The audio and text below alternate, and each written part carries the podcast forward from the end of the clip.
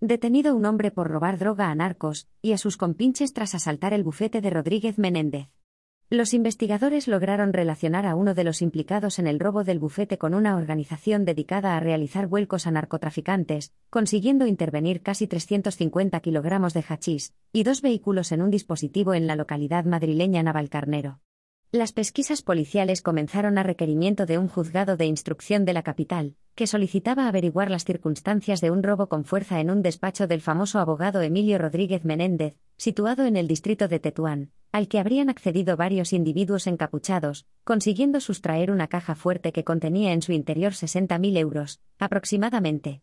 Fruto de las pesquisas para esclarecer el robo en el bufete, los investigadores acreditaron que el principal cabecilla del grupo criminal además formaba parte de una organización dedicada a realizar vuelcos a narcotraficantes para así apoderarse de sustancia estupefaciente.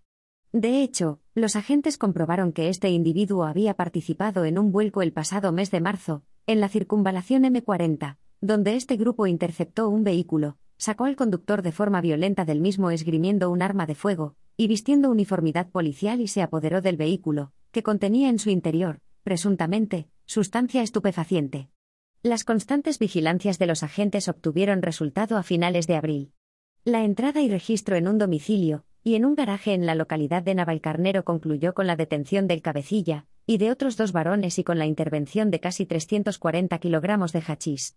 Estaban repartidos en más de 3.000 tabletas que, presuntamente, previamente habrían sustraído a otro grupo criminal, y de dos vehículos, uno de ellos implicado en el mencionado vuelco del pasado mes de marzo en la M40. Además, se incautaron 8.900 euros varios dispositivos electrónicos, entre ellos dispositivos de geolocalización GPS que utilizaban los arrestados para realizar seguimientos a sus potenciales víctimas, lo que demuestra un alto grado de especialización delictiva. Por los hechos relacionados con el robo en el despacho de abogados del distrito de Tetuán, dos varones han pasado a disposición de la autoridad judicial como presuntos autores de un delito de robo con fuerza. Asimismo, una tercera persona, una mujer, está siendo investigada por su presunta participación en la sustracción de la caja fuerte, continuando abiertas las pesquisas para el total esclarecimiento de lo sucedido.